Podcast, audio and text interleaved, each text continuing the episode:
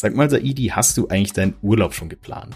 Meinen großen Sommerurlaub? Ja, gerade eben. Ich habe gestern einen Flug gebucht nach Taiwan, of all places. Ja, das hat bei mir Baseball-Hintergründe, warum ich dieses Jahr zur Weltmeisterschaft im Baseball nach Taiwan fliege. Aber dann haben wir, äh, das ist übrigens, liebe Hörer, liebe Hörer, tatsächlich Zufall. Äh, ich wusste das vorher gar nicht, aber dann haben wir den perfekten Zeitpunkt.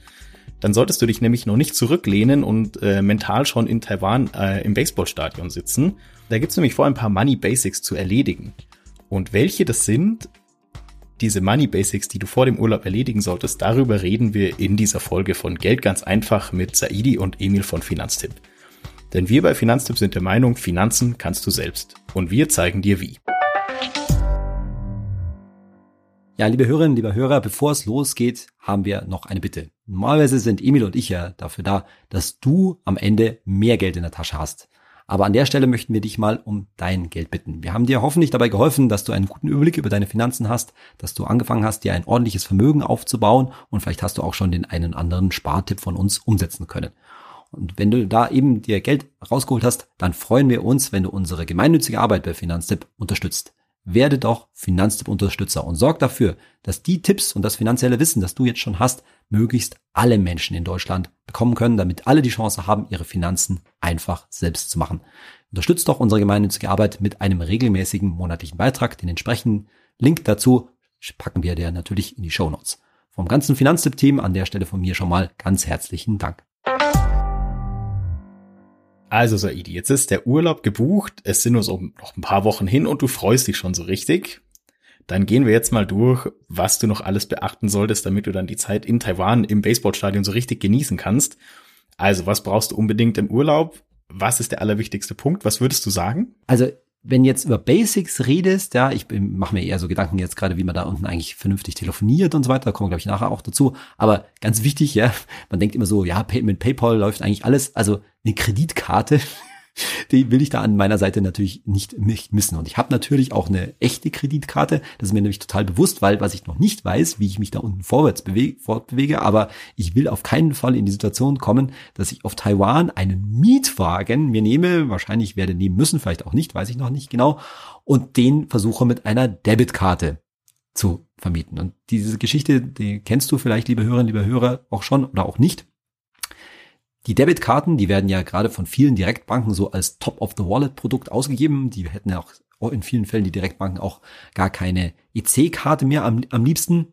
Und diese Debitkarten, die nimmt man halt so im Alltag als Visa oder Mastercard wahr, aber es sind halt keine echten Kreditkarten. Und das merkst du spätestens dann, wenn ich dann, so wie ich, dann vielleicht in Taipei am Flughafen mir ein Auto holen möchte und dann wird eine Debitkarte, die ich übrigens auch noch zusätzlich habe, weil mir meine Bank die einfach mal untergeschoben hat, ungefragterweise. ungefragterweise. Also muss ich aufpassen, welche Karte ich dann aus meinem Geldbeutel ziehe. Ja, ist mir ja tatsächlich auch schon mal, äh, auch mal passiert. Also, oh, verdammt, das ist ja die Debitkarte. Nee, stopp mal. Nehmen wir mal lieber die, die echte Kreditkarte. Ähm, die dann vorlegst. Warum? Weil so ein äh, Auto, äh, ja, Mietwagenverleih, ja, der will in aller Regel sich eine Kaution auf der Karte schon mal blocken. Ja, also mit anderen Worten, wenn das Auto halt schrottest oder es nicht mehr zurückbringst oder zu spät zurückbringst oder mit einem ordentlichen Kratzer oder wie auch immer, dann wollen die halt sicher gehen, dass du da, äh, dass die dir was von der Kreditkarte abbuchen wollen und manche Hotels machen das ganz genauso. Und dann kommt's halt dazu, dass du da mit einer Debitkarte äh, leer ausgehst, ganz einfach darum, weil bei einer Debitkarte ist das nicht möglich. Bei einer Debitkarte wird ja das Geld direkt vom Konto abgebucht, da kann jetzt so jemand nichts reservieren. Es wird halt kein Kredit eingeräumt, den du nur mit einer echten Kreditkarte brauchst. Also lange Rede, kurzer Sinn fährst du ins Ausland, insbesondere ins Nicht-EU-Ausland, ja, aber auch innerhalb äh, der EU würde ich das dringend empfehlen, würde ich immer eine echte Kreditkarte und nicht nur eine Debitkarte äh, mitnehmen. Und wenn du da jetzt nicht sicher bist, liebe Hörerinnen, liebe Hörer, was du da eigentlich die ganze Zeit bei dir im Geldbeutel hast, ja, dann guck mal bei dir im Online-Banking, da steht das in aller Regel ganz gut äh, drin, nach, ob das eigentlich nur eine Debitkarte ist, die du da bekommen hast, oder ob du auch eine wirklich echte Kreditkarte hast. In vielen Fällen lohnt sich dann, eine extra echte Kreditkarte zusätzlich abzuschließen. Und das musst du übrigens nicht bei deiner Bank machen, sondern da haben wir Top-Empfehlungen von, äh, von Finanztipp für Kreditkarten, die zum A schon mal kostenlos sind und mit denen du auch weltweit kostenlos abheben und bezahlen kannst. Du musst ein paar Einstellungen dann auch treffen, wenn du die entsprechenden Karten nimmst und diese entsprechenden Empfehlungen, die packen wir dir natürlich in die Show Notes. Und das äh, ist tatsächlich, äh, also das Problem ist gar nicht so klein. Ich habe nämlich äh, in unserem Ratgeber mal nachgeschaut, wie das bei den Autovermietern so aussieht. Und ähm, äh, Europcar zum Beispiel äh, brauchst du im Ausland eine Kreditkarte.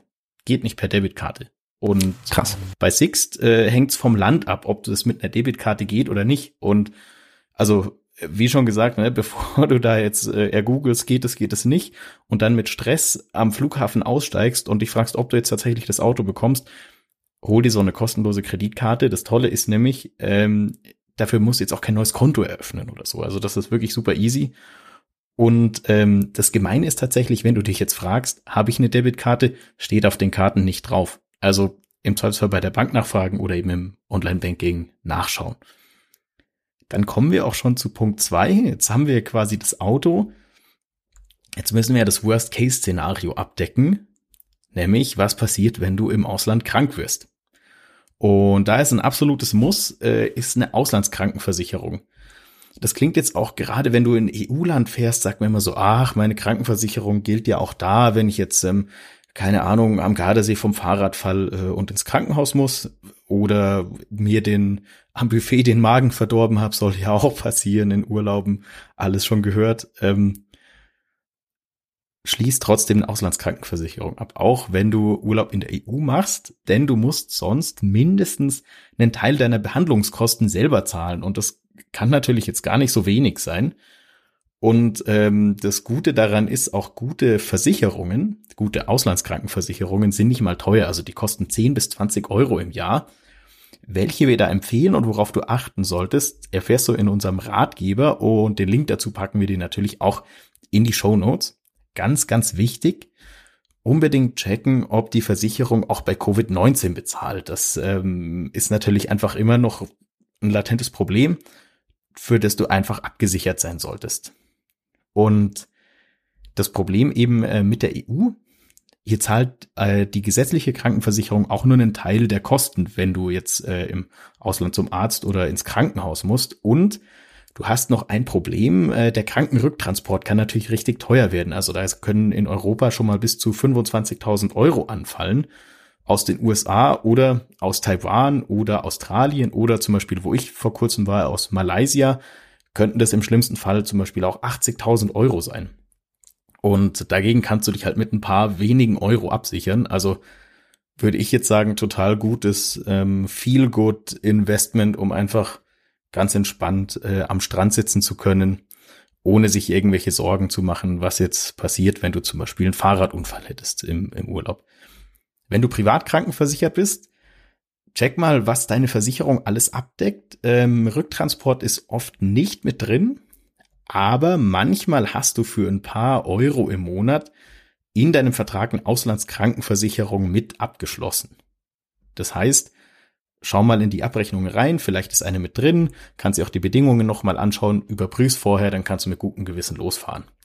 Hast du dich darum schon gekümmert, Saidi? Ja, vor vielen Jahren habe ich mich schon darum gekümmert, weil das ist wirklich so ein No-Brainer. Ne? Das Ding kostet einfach mal nichts. Ja, ich weiß gar nicht mal. Also das ist zum Beispiel eine der regelmäßigen Abbuchungen, die ich nicht weiß, weil ich jetzt nicht weiß, ob die 12,99 oder 14,99 für die ganze Familie in meinem Fall äh, kostet. Ja, also da kann man auch dann so ein Familienpaket äh, abschließen und da also, das ist ja im Jahr, ja, und da gucke ich, guck ich gar nicht hin. Das ist wirklich so ein No-Brainer. Also wir sagen ja immer, Zwei Versicherungen für Berufstätige sind absoluter Must-have, natürlich eine private Haftpflichtversicherung, dann eine Berufsunfähigkeitsversicherung, ja.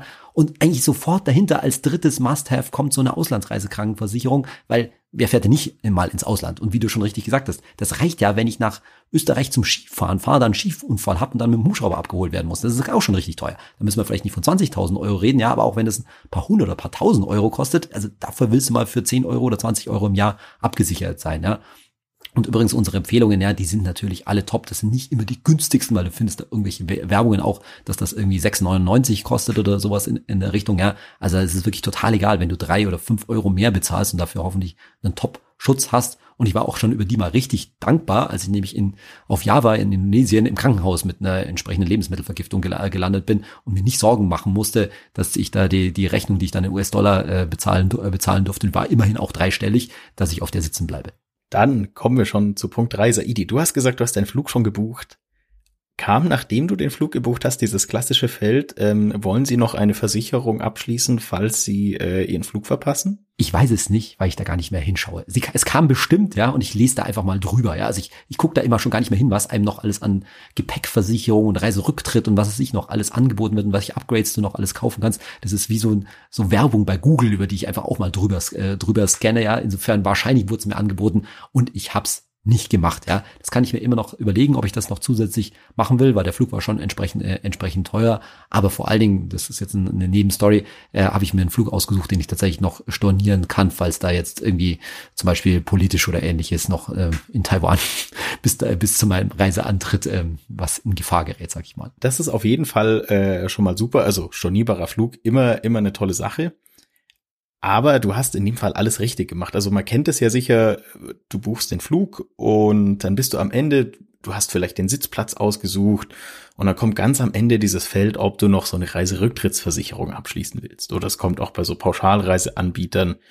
Eigentlich will dir inzwischen ja egal, wo du was kaufst oder abschließt, alle wollen dir immer irgendeine Versicherung andrehen.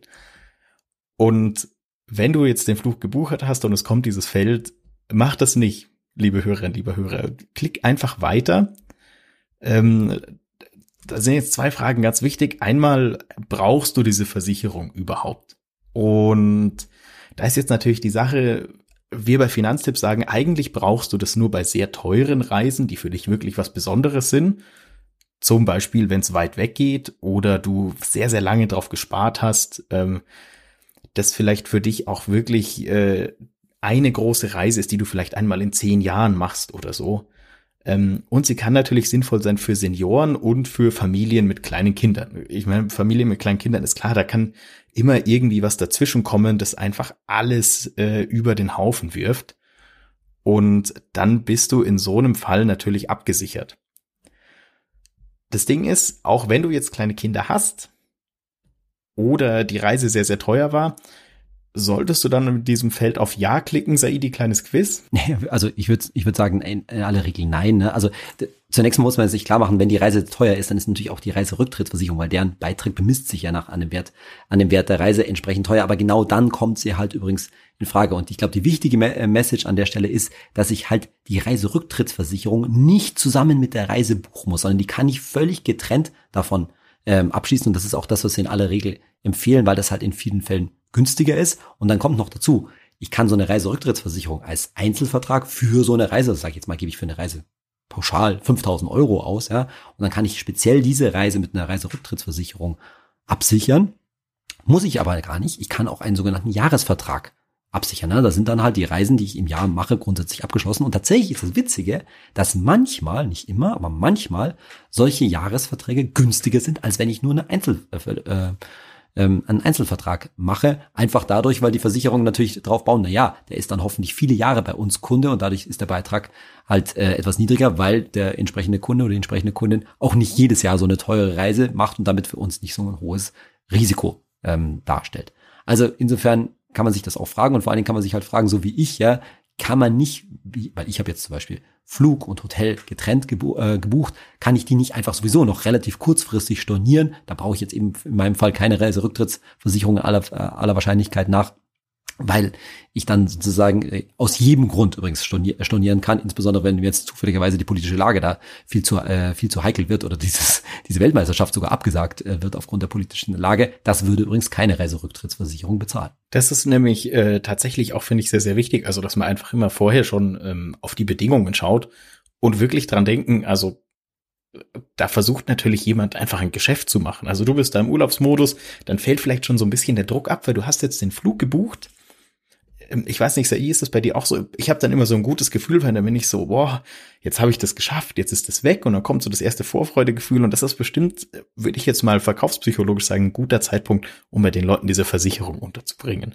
Für die ja die Fluggesellschaften, also ne, kein Vorwurf, aber für die da bestimmt irgendwie, für, da gibt's bestimmt eine Provision oder irgendwas oder man hat irgendwie einen Deal miteinander. Also ist natürlich ein gutes ähm, Geschäftsfenster, würde ich mal vermuten. Absolut. Also das kann ich total nachvollziehen, weil ich war tatsächlich gestern in so einer guten Stimmung, weil ich endlich diesen Flug, den wir auch gebraucht haben, auch zu einem vernünftigen Preis und vor allen Dingen eben, was mir wichtig war, stornierbar, zu einem vernünftigen Preis stornierbar gefunden hatte. Und da war tatsächlich so dieses, dieses Fenster, ja, dieses Glücksgefühl nochmal ähm, bei mir, bei mir offen. Das Gute ist halt bei mir, die beißen, beißen sich an mir die Zähne aus, weil ich da einfach schon grundsätzlich dagegen gefeit bin. Aber das ist ja super. Und äh, liebe Hörerinnen, liebe Hörer, das ist ja genau das, was wir dir mitgeben wollen. Also überleg erstmal, brauchst du wirklich eine Reiserücktrittsversicherung? Und wenn du eine brauchst, spricht ja gar nichts dagegen, aber dann schließ sie bitte, bitte, bitte nicht in diesem Fenster nach dem Flug oder nach dem Mietwagen oder nach dem Hotel ab, sondern separat. Schau vorher in unseren Ratgeber. Den Link dazu findest du in den Show Notes. Und ähm, das Gute ist, da kannst du ja dann auch verschiedene Anbieter vergleichen. Da wird dir nicht irgendwie einer serviert und es gibt nur den. Also ähm, allein das ist ja immer schon sowas, wo, wo ich mir dann denke, so, hm, ob das jetzt so der beste Deal ist, keine Ahnung. Also nicht stressen lassen und vorher abschließen. Wichtig, bis zu 30 Tage vor dem Urlaub abschließen. Oder ähm, jetzt sagen wir mal, du buchst den Flug und der Flug geht in 14 Tagen, weil du Last Minute gebucht hast oder kurzfristig, dann direkt nach der Buchung die Versicherung abschließen. Und schließ am besten eine Kombination aus Reiserücktritts- und Reiseabbruchversicherung ab und dann bist du für deine Weltreise, deinen Flug nach Grönland oder wohin auch immer perfekt abgesichert, wofür du halt ähm, mal richtig, richtig Geld in die Hand nimmst, um zu verreisen. Beim nächsten Reise-Basic, da bin ich jetzt mal gespannt, was du da sagst, äh, Emil, weil ich bin dann tatsächlich noch nicht ganz weit mit meiner Recherche. Also, und zwar geht's um das Thema Surfen und Telefonieren im Ausland. Ne? Also uns ist, glaube ich, allen klar, in der EU ist das irgendwie alles gar kein Thema. Ja, da kann man natürlich weiter mobil surfen, wenn man den Grenzübertritt hingekriegt hat. Aber jetzt fliege ich dann nach Taiwan und da bin ich mir tatsächlich nicht so richtig sicher. Und ich weiß auch noch nicht so genau, also im Hotel, da gibt's schon WLAN, aber wenn wir da jetzt zum Beispiel auf der Tribüne sitzen bei der Weltmeisterschaft, dann möchte ich schon auch natürlich Connection haben. Und da brauche ich wahrscheinlich dann auch entsprechend äh, Datenvolumen. Also muss ich mich jetzt da mal äh, orientieren. Und meine Idee, erste Idee war, dass ich mir dort wahrscheinlich dann irgendwie eine eigene SIM-Karte holen kann. Aber das, da gibt's ja so ein paar technische Kniffe jetzt mit den modernen, äh, mit den heutigen Smartphones. Wie siehst du, also was hast du da rausgefunden, E-Mail? Ja, also ähm, das Geschickteste würde ich sagen, ist unterwegs äh, eine SIM-Karte holen, also im Zielland. Man hat ja, sage ich mal, vor allem außerhalb der EU dann äh, nicht einfach gratis Datenroaming. In der EU ist das natürlich relativ simpel. Aber ähm, es kann natürlich auch sein, dass innerhalb der EU dein Campingplatz oder deine Ferienwohnung äh, gar kein WLAN hat. Und dann kann sich ja auch zum Beispiel auch mehr Datenvolumen lohnen, auch ähm, aus dem Land vor Ort. Und da hast du natürlich erstmal eine Option, wenn du ein äh, Dual-SIM-Handy hast, also in das zwei SIM-Karten reingehen, das ist dann natürlich relativ cool. Da kannst du einfach die zweite SIM-Karte reinmachen und in der Regel dann auch auswählen, welche du wofür benutzt. Das ist quasi die, sag ich mal, Plug-and-Play-Lösung. Ähm, gibt aber noch eine zweite Variante. Das lohnt sich vorher zu checken, äh, ob dein Handy die eSIM kann, also quasi eine elektronische SIM-Karte und eine zweite physische SIM-Karte. Dann hast du quasi, ohne dass du ein Dual-SIM-Handy hast, eine Art Dual-SIM-Handy. Dann äh, stellst du daheim noch bei deinem Mobilfunkanbieter auf die eSIM um. Das geht meistens super unkompliziert. Ähm, du musst dich eigentlich nur einloggen und so einen QR-Code abscannen. Und das ist relativ zügig erledigt. Und dann holst du dir vor Ort quasi eine physische SIM-Karte und kannst dann vor allem außerhalb der EU entspannt weiter surfen. Habe ich zum Beispiel in Malaysia vor kurzem so gemacht. Ähm, unbegrenztes Datenvolumen, eine Woche am Stück für, ich weiß es gar nicht, es war ein absoluter Spottpreis. Also es ist, war gar nicht vergleichbar mit äh, Deutschland und du kannst dann Uber oder Grab nutzen, also so Ride-Hailing-Services, ähm, hast überall Google Maps, um irgendwie dir anzuschauen, wo du jetzt hinlaufen musst, äh, lauter solche Dinge, du kannst Fotos verschicken, Social Media und so weiter. Also finde ich, ist einfach eine super äh, komfortable Sache. Da kann man ja schon wieder eigentlich ein bisschen neidig werden, ne? Das also unbegrenztes Datenvolumen. Meine, natürlich gibt es in Deutschland, aber bestimmt nicht zu einem eben nicht zu einem Sportpreis. Aber wir wollen jetzt nicht äh, jetzt auf Deutschland schimpfen. Aber es ist ja toll, einfach, dass man sehen kann über diese Möglichkeit, dass man diese Möglichkeit im Ausland dann zu einem guten Preis auch nutzen kann. Ist ja finde ich schon für mich so ein was das Urlaubserlebnis dann nochmal verstärkt, gerade wenn man dann so Videos und, und äh, Fotos einfach mal quasi live weiterschicken kann. Voll und auch, ähm, ich sag mal, wenn man jetzt vielleicht zum Beispiel bei Orientierung nicht der allerbeste oder nicht die allerbeste ist, äh, ist es ja auch super praktisch, wenn du einfach immer Google Maps benutzen kannst oder irgendeinen anderen Kartendienst äh, und dich nicht mühsam von WLAN zu WLAN hangeln musst, um dann zu hoffen, dass das WLAN genügend hergibt, dass äh, du da jetzt nicht drei Minuten rumstehen musst, bis das geladen ist. Also äh, Finde ich super wertvoll. Und wir haben jetzt natürlich noch den Fall, äh, falls es keinen äh, WLAN gibt. Ich vermute mal, Saidi, du hast da mehr Erfahrung. Äh, das kann mit Kindern im Urlaub inzwischen, glaube ich, ein ziemlicher ziemliches Knockout-Kriterium sein, oder? Ja, absolut. Also ganz ehrlich, nicht nur mit Kindern, das wäre auch für mich ein Knockout-Kriterium. Aber wir hatten das Problem tatsächlich auch mal, als wir mit dem äh, Camper unterwegs waren, vor allen Dingen in Frankreich und so weiter. Und ja, also das mit der Karte, mit dem Datenvolumen, erstmal danke für den Hinweis mit der eSIM, das habe ich tatsächlich noch nicht ausprobiert, aber ich habe ein Dual-SIM-Handy, insofern funktioniert das ganz gut, äh, funktioniert das ganz gut. Und ja, Datenvolumen, auch wenn es nicht so günstig ist, halt dann schon sinnvoll, ja, dann vielleicht auch nochmal ein, ein, entweder ein LTE-Router Router aufstellen oder auch 5G-Router. Ja, also wenn du, wenn halt Länder hast, wo auch das Netz ja, mindestens mal oder sogar besser ist als in Deutschland, da danken es einem die Kinder dann schon, weil dann werden halt dann doch am Ende am Abend auf drei oder vier Geräten gleichzeitig gestreamt, ja, weil der Ältere will dann auch nicht notwendigerweise schauen, das was die Jüngeren schauen wollen und so. Ja, und das gehört zumindest bei uns zum Urlaubsfeeling dann trotz auch auf dem Campingplatz mit dazu. Die sind dann sowieso im Urlaub genug draußen, aber so ein bisschen will man sich dann halt auch nicht komplett abschneiden. Und ich sag mal so, also zumindest da, wo ich wohne, äh, da hat gefühlt jedes andere Land besseres mobiles Internet als Deutschland. Also ich will jetzt, um Gottes Willen, ich will, ich will hier gar nicht irgendwie anfangen zu meckern oder so. Aber manchmal ist schon mühsam. Also ich habe hier zum Beispiel äh, in der Nähe eine Kreuzung, da habe ich einfach kein Netz. Also wenn ich da entlang gehe und telefoniere, dann habe ich einfach 100 Meter lang kein Netz. Ähm, Und wenn ich die dann passiert habe, habe ich wieder Netz. Und äh, sowas äh, gibt's in vielen anderen Ländern äh, ja teilweise gar nicht.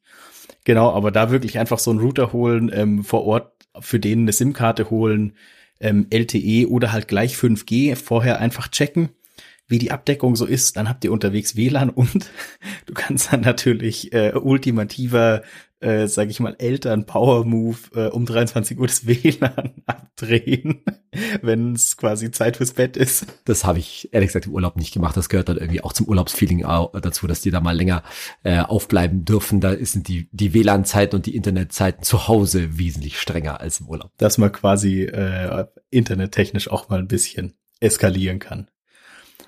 Wir haben äh, dann natürlich noch eine Kleinigkeit. Es kann natürlich sein, dass du kein Dual-SIM-Handy hast, also dass du noch eine physische SIM-Karte hast. Jetzt bist du woanders ähm, und holst dir quasi in, äh, eine SIM-Karte. Ähm, natürlich auf keinen Fall die deutsche SIM-Karte verlieren. Du willst ja, wenn du ähm, zum Beispiel in Deutschland wieder gelandet bist oder wieder mit dem Zug in Deutschland bist, den Leuten irgendwie schreiben daheim, hey, ähm, bin jetzt irgendwie angekommen oder bin bald zu Hause, keine Ahnung.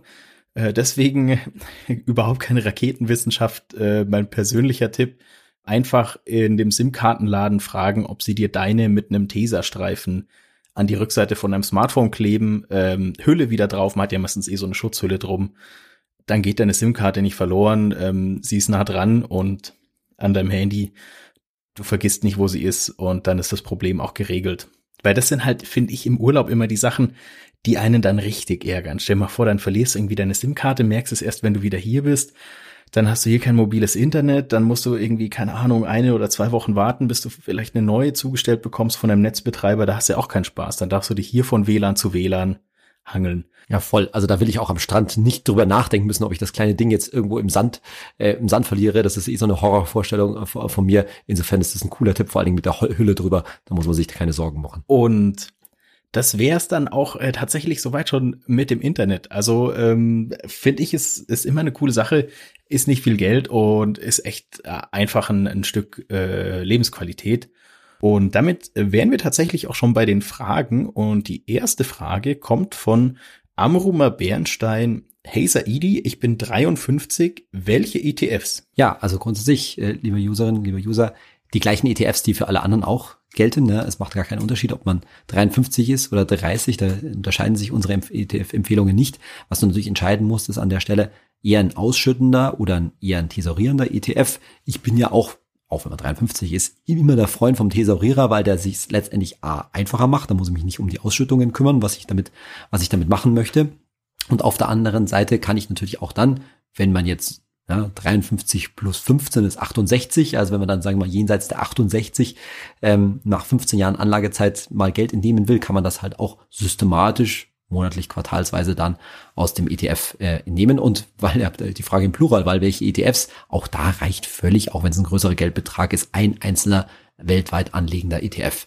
Anders ist es halt, wenn man regelmäßig jetzt schon aus einem ETF, angelegten ETF-Vermögen was entnehmen will und außerdem vielleicht auch ein bisschen seinen Steuerfreibetrag von 1000 Euro pro Jahr ausnutzen will, dann kann man natürlich da auch mit dem ausschüttenden ETF äh, operieren. Aber wie gesagt, wenn man dann doch sagt, naja, ich brauche das Geld eigentlich jetzt nicht und würde es dann doch halt bis zur Rente nochmal anlegen, naja, dann muss man halt die Ausschüttungen die ganze Zeit wieder anlegen. Ja, das ist erstmal steuerlich gar nicht äh, so doof, aber muss es wirklich sein? Man kann auch, wenn man jetzt wirklich steuerlich optimieren will, einen tesorierenden ETF nehmen und da am Jahresende Gewinne, sofern es denn welche gibt, ab, bisschen abverkaufen und dadurch zumindest einen Teil von seinen 1000 Euro ausschöpfen. Aber ähm, jetzt so generell mit 53 noch 14 Jahre bis zur Rente, eigentlich äh, ziemlich idealer Zeitpunkt, um mit einem ETF-Sparplan auch noch mal loszulegen, oder? Ja, ich glaube, ein Sparplan, na, dann brauchst du natürlich auch ein bisschen mehr Zeit, weil dann, wenn du jetzt, sag ich mal, fünf Jahre da reinsparst, na, dann musst du ja wieder 15 Jahre voraus, voraus, vorausdenken. Aber wenn halt einfach schon Geld vorhanden ist, das jetzt dann tatsächlich auch auf einen Schwung in ETF zu packen, wahrscheinlich wird die gesamte ETF-Quote am Gesamtvermögen dann nicht ganz so hoch sein, wie jetzt bei, wegen zum Beispiel einem 30-Jährigen oder auch einem 40-Jährigen. Also da sollte schon auch gehörige Rücklage irgendwie auf Tagesgeld und Festgeld sein aber da ordentlich schon noch reinzugehen und äh, das macht sicherlich keine, äh, ist sicherlich kein Problem. Man muss halt selber ein bisschen so nach der eigenen Risikobereitschaft und auch Risikotragfähigkeit, also was halte ich denn eigentlich aus, ja, so objektiv gehen, wie viel man da zu dem Zeitpunkt noch in ETFs schieben kann. Und dann haben wir noch eine Frage von Unterstrich Tilo. Hey Saidi, gibt es Pläne, euer Angebot auch auf die Schweiz auszuweiten? Wäre nötig. Ja, Tilo, die Frage kriegen wir ab und zu und die gleiche Frage kriegen wir auch für Österreich und die Antwort ist leider die gleiche. Aktuell gibt es da keine Pläne leider. Das muss man auch ganz klar so sagen. Und zwar einfach schlichtweg deshalb, weil halt sowohl in Österreich, aber insbesondere auch in der Schweiz schon von den rechtlichen Voraussetzungen, auch zum Beispiel Steuergesetzgebung und so weiter, andere Voraussetzungen gelten und außerdem insbesondere in der Schweiz auch ganz andere Produkte. Das heißt, wir müssen, wir können nicht einfach nur das unsere deutsche, unser deutsches Angebot, unseren deutschen Content eins zu eins nach Österreich oder auf die Schweiz kopieren, sondern müssen da natürlich auch entsprechend unseren Qualitätsstandard intensive Recherche nochmal machen, auch entsprechende Experten für den jeweiligen Bereich, ja, einstellen. Das muss man ganz klar sagen. Das ist sicherlich unser, unser Anspruch, da auch die entsprechenden Fachleute dann zu, ähm, zu haben. Und das ist leider im Moment noch nicht wirklich auf unserem Plan, denn das muss man auch ganz klar sagen. Es gibt bei uns für in Deutschland noch genug zu tun. Unsere Reichweite ist zwar heute gut, aber wir erreichen ja, das habe ich ja also erklären wir auch bei dem Unterstützermodell immer wieder, dass wir bei weitem natürlich noch nicht an alle Leute rankommen in Deutschland, die eigentlich dieses Finanzwissen dringend nötig haben. Und deshalb bleiben wir vor, ähm, vorerst in Deutschland, dass wir irgendwann mal in der Zukunft uns auf andere Länder, deutschsprachige Länder ausdehnen werden, unser Angebot. Das kann ich mir vorstellen, aber nicht in näherer Zukunft. Und damit wären wir schon äh, soweit mit unserer Folge am Ende. Saidi, vielen Dank dir und ich wünsche dir auf jeden Fall schon mal einen schönen Urlaub. Jetzt ja auch mit den äh, ganzen richtigen erledigten Urlaubsbasics und äh, nachdem die Frage gestellt wurde, auch viele Grüße an alle unsere Hörerinnen und Hörer in der Schweiz und in Österreich. Und bis zum nächsten Mal. Ja, bis zum nächsten Mal. Vielen Dank fürs Zuhören. Tschüss. Ciao.